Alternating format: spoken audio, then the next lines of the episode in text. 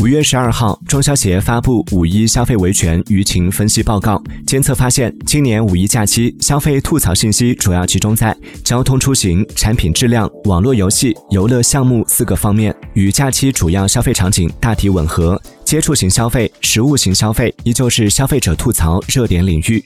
报告中发布的消费维权典型案例涉及多家企业，包括特斯拉屏幕深夜自动播放惊悚音频、Lululemon 因以次充好被罚。